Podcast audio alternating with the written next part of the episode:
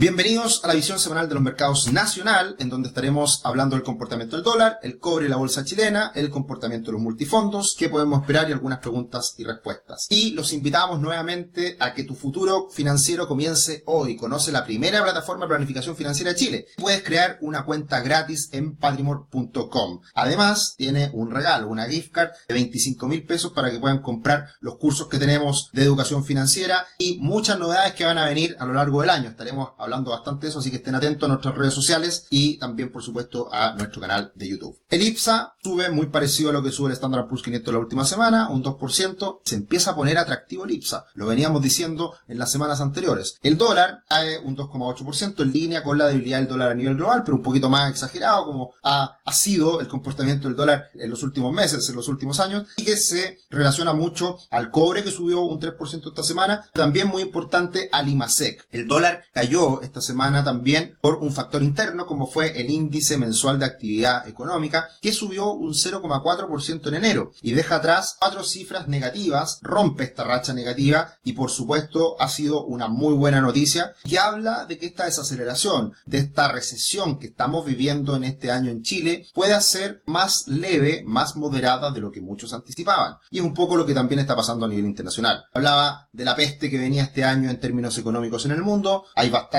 dudas hoy día de cuál sea la magnitud y se habla mucho más hoy día de un soft landing, de una desaceleración, una recesión económica bastante menor. Y eso por supuesto puede jugar bastante a favor de las economías emergentes y de Chile en particular. Así que esa fue otra causa, otra razón del por qué el dólar esta semana volvió a debilitarse y uno cuando mira gráficos va observando y configurando diferentes figuras chartistas para hacerse una mejor idea de cómo está siendo el comportamiento de un instrumento. Y acá podemos ver que por abajo había un soporte muy bien definido. Si nos damos cuenta de la parte inferior del soporte, de cómo esa línea, esa directriz había configurado, tenemos varios puntos de apoyo. Y teníamos otra directriz que es con bastante pendiente, que fue la que se rompió hace dos semanas. Si nosotros hacemos un canal bajista, un canal bajista propiamente tal, en donde uno imita un soporte muy bien definido como es el de abajo y lo extrapola a la parte superior, justamente coincidió el repunte reciente del dólar hasta los 836, 837 pesos, es donde se afirmó esta resistencia. Así que estamos configurando un canal bajista. Hoy en día sorprendió bastante lo que pasó el día viernes, diríamos, que los 810 que habían sido techo deberían ser soporte y lo rompe con facilidad. Menor volumen transado de todas formas, así que hay que tener en cuenta eso para ver qué es lo que pasa en el inicio de esta semana. Y todavía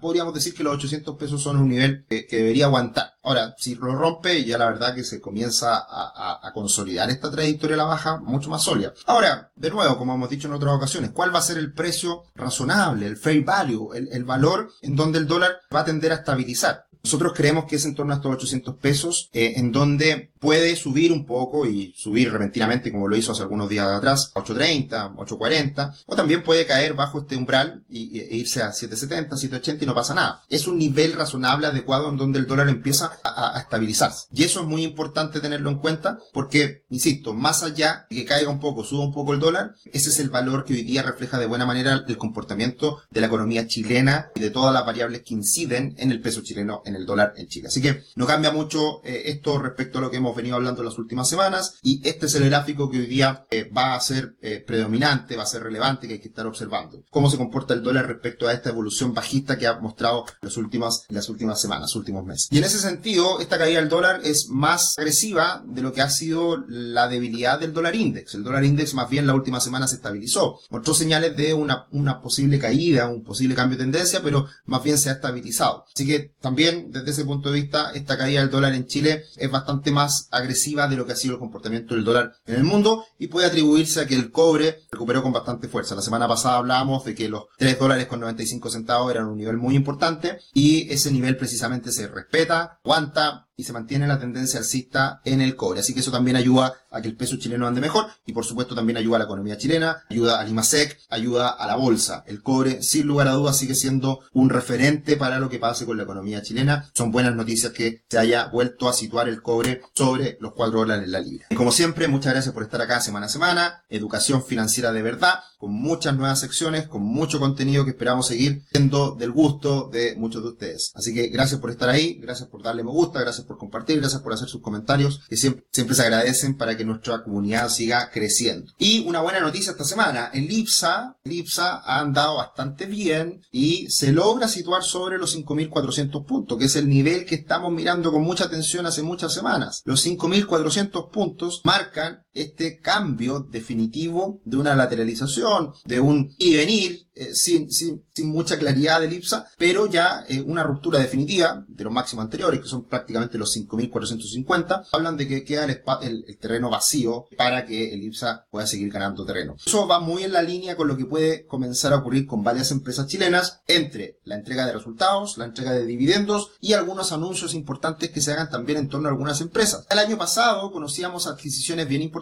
como la de AESGener, que se hizo una OPA y por estar tan castigada, sus controladores lo que hacen es tratar de comprarla en su conjunto y sacarla de bolsa. Lo mismo pasó esta semana con Itaú Corp. Ha habido cambios importantes en el Banco Itaú y su matriz, el, Banco Itaú Brasil, eh, Unibanco, eh, hizo una OPA precisamente el viernes. Una OPA bastante, ¿cómo decirlo? ¿Cómo catalogarla? Eh, no sé, no, no, tengo palabras para, para catalogar un premio para los accionistas de un 10% sobre el valor de bolsa. La verdad que es una oferta bastante mediocre y, bueno, eso fue lo que subió la acción el día viernes y fue el alza más importante. Y puede que ocurra esto con muchas otras empresas, que al estar tan castigadas, eh, pueden venir muchas ofertas públicas de acciones, OPAs, en donde compren a precio de huevo muchas empresas chilenas. Obviamente hay caso y caso, eh, pero no sería raro que en el futuro existan más de estas noticias. Y por eso es otra razón del por qué nosotros creemos que la bolsa chilena está muy castigada y puede tener muy buenos comportamientos en el futuro. Ahí tenemos esta semana también buenos desempeños de ILC, Ripley, Parauco, etc. Y dentro de las negativas, muy pocas, cayendo solamente la TAM, Security, por Plaza, Sonda, que en realidad son correcciones bastante menores. Pero acá está la noticia que les comentaba recién, Itaú Unibanco lanzará OPA por fracción de Itaú Corbank que no posee y ofreció 2 pesos por acción, que es bastante, como les decía, mediocre porque ha sido el comportamiento. Obviamente lo que aprovecha alguien para comprar una empresa es mirar el comportamiento de los últimos meses, sacar un promedio y en función de ese promedio llegar un premio. Eh, pero claro, eh, creemos que es muy menor ese premio y, y, por lo tanto va a ser difícil eh, que se acepte. Lo veo así, muy, muy por encima, muy por las primeras informaciones que uno le llega. La FP siempre tiene un rol importante como minoritario, así que ya se ve que no hay mucho ánimo para suscribir a esta OPA. Y, respecto al, comportamiento de la bolsa chilena, Chile-Brasil, tenemos un buen comportamiento la última semana, eh, una estabilización versus la bolsa de Brasil que ha estado cayendo y no ha frenado mucho esa caída del último tiempo. Los multifondos, hicimos esta semana el video mensual del análisis de los multifondos, así que los invito a que vean ese video que está en nuestro canal de YouTube. Y como lo hablamos la semana pasada, se esperaba un buen, una buena semana por el desfase que vemos en, los multifondos más riesgosos. Veníamos observando una recuperación en bolsa, así que, y también del dólar, y por eso se esperaba una buena semana, y además esto se suma eh, el hecho de que la bolsa anduvo bastante bien el, el, día jueves y viernes, que todavía no está ratificado, ojo, todavía no está ratificado, y por lo tanto también puede quedar algo impulso adicional para los próximos días respecto al multifondo A. Multifondo E, un poquito más moderado, un poquito más débil, subiendo de todas formas la última semana, pero eh, en lo que comienza el año, que,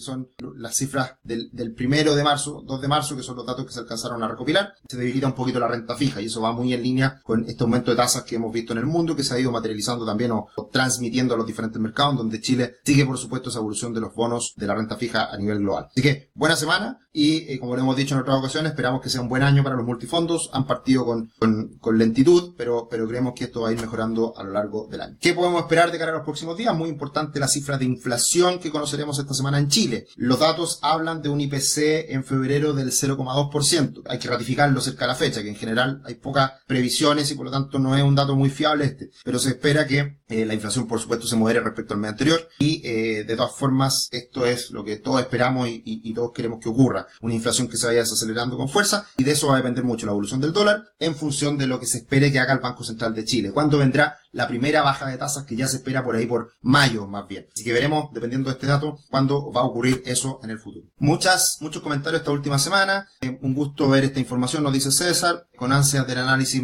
mensual de los multifondos. Ya lo subimos al canal de YouTube, así que lo pueden revisar. Muchas gracias Rodrigo, Patricio, dos cursos más de Value Investing. Les puedo confirmar ya que viene un siguiente curso de análisis de Value Investing con Tomás Casanegra. Lo estaremos anunciando en los próximos días, así que atentos. Una precuela, como, como, como le estamos llamando, un, un, curso de Value Investing previo al curso que tenemos hoy en día con conceptos más básicos de cómo analizar los estados financieros, así que ya estamos hablando con Tomás, esperamos lanzarlo muy pronto. Eh, Freddy, muchas gracias por el esfuerzo semanal. Sí hay esfuerzo, pero se hace con cariño, se hace con, con alegría, todos los domingos, toda la semana, porque algo que nos encanta, nos apasiona y nos gusta que estén acá también viéndonos y, aprovechando esta información. Eh, Cristian, excelente información, muchas gracias. Leonardo, hola Sergio, este resumen semanal, no lo pierdo. ¿Dónde se puede ver la entrega de resultados de la empresa? Bueno, los diarios financieros chilenos están entregando día a día los resultados, pero en general uno puede encontrar esta información en la CMF. Así que ahí hay mucho, muchas, muchas cosas donde buscar y, todos los días se está dando a conocer nuevos resultados que estamos precisamente en la temporada.